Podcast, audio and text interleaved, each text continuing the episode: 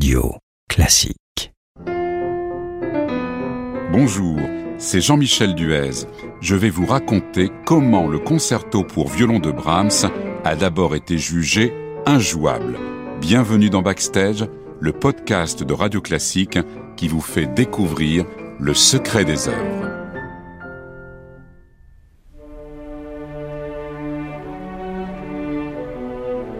En cet été 1878, Brahms a repris le chemin de la charmante station autrichienne de Pörzar, sur les rives du Wörthersee. L'endroit est idyllique et l'année précédente, Brahms a profité de la quiétude des lieux pour terminer sa symphonie numéro 2. Cette fois, il s'est fixé comme objectif l'achèvement de son concerto pour violon. La mission sera effectivement remplie à la fin du mois d'août, mais Brahms ne se doutait peut-être pas que cela se ferait dans la douleur.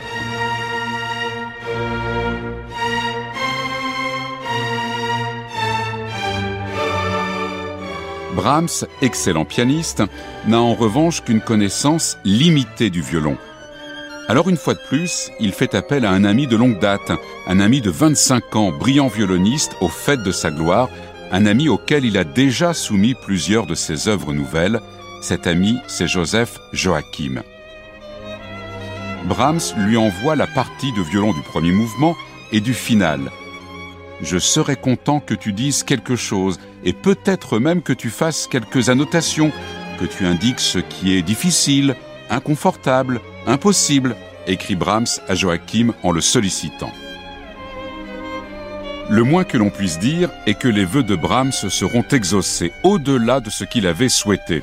Dans sa réponse, Joachim est parfaitement clair le concerto est injouable. Brahms, qui a voulu écrire un concerto difficile, a accumulé les prouesses de virtuosité. Et en demandant son avis à Joachim, il savait bien qu'il y aurait quelques critiques. Mais de là à ce que son œuvre soit jugée injouable.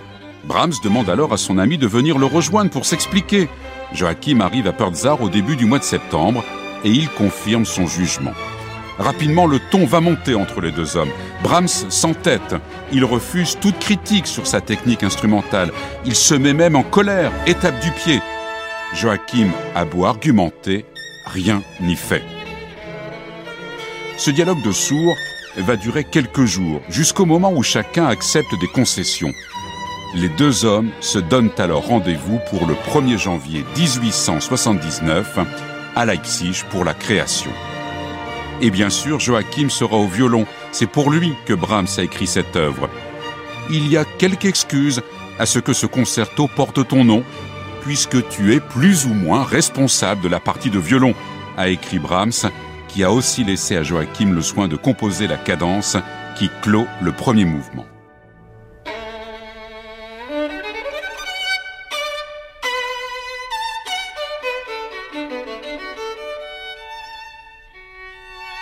En ce 1er janvier 1879, c'est Brahms lui-même qui dirige le prestigieux orchestre de Gewandhaus.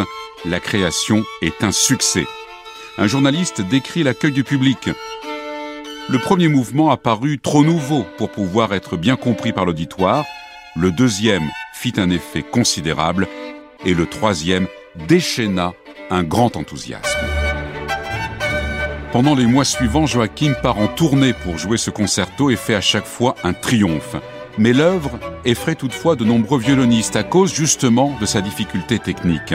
Et parmi les détracteurs figure Pablo de Sarrazat, l'un des plus grands violonistes de la seconde moitié du 19e.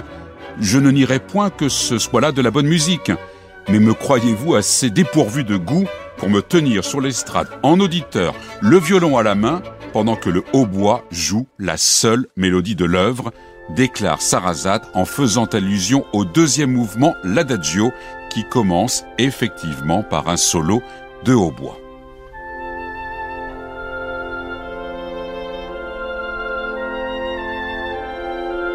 D'autres personnalités vont juger sévèrement le concerto, comme Gabriel Fauré, qui parle d'une œuvre grise et monotone, tandis que Debussy affirme qu'il peut prétendre au monopole de l'ennui.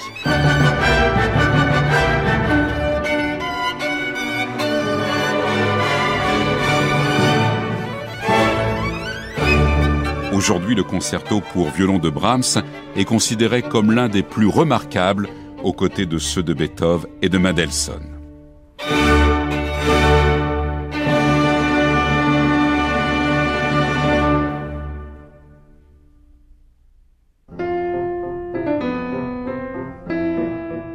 Prochain podcast, la Traviata de Verdi.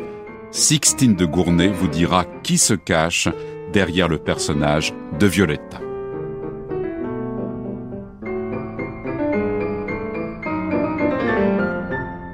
Radio classique.